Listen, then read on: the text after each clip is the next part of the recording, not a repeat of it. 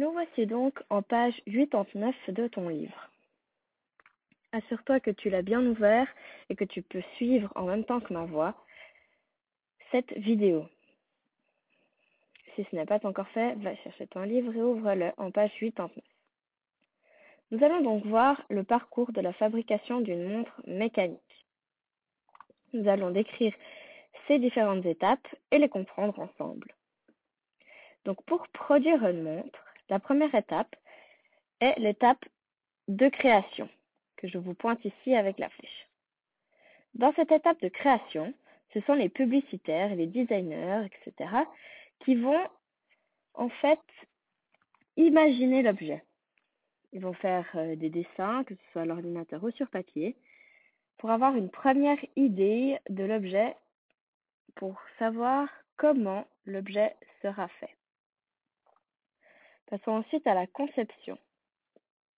À ce moment-là, les ingénieurs, les techniciens et les dessinateurs imaginent la montre, mais cette fois de manière réelle et technique.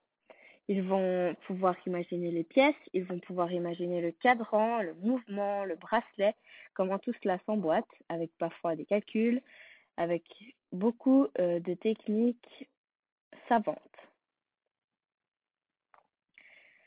Nous arrivons ensuite à l'étape de la fabrication. C'est ici que les micromécaniciens, les bijoutiers, etc., vont fabriquer les pièces de la montre. Vous pouvez voir sur le côté, il est écrit pièces du mouvement et pièces de l'habillage. Vous pouvez donc comprendre que c'est à ce moment-là que les différentes pièces, que ce soit du mouvement ou de l'habillage, sont construites.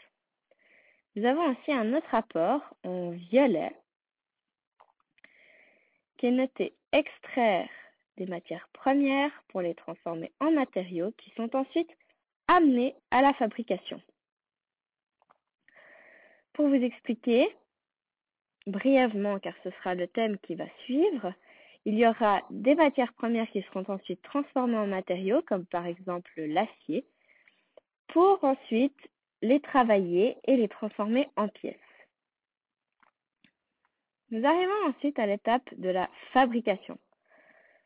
Ici, ce sont les horlogers, les polisseurs, les graveurs qui finissent les pièces, c'est-à-dire qui règlent tous les petits détails et qui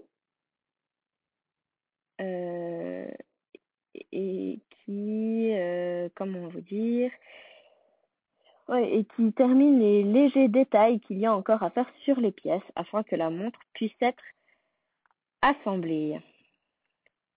Nous voilà donc à l'assemblage. L'assemblage, ce sont donc euh, l'avant-dernière étape.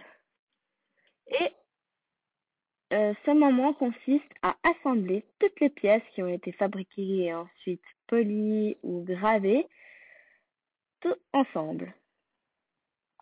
Une fois que tout l'assemblage est terminé, il faut contrôler que, euh, que la montre fonctionne. Donc ceci est fait par des ingénieurs, des techniciens, des horlogers.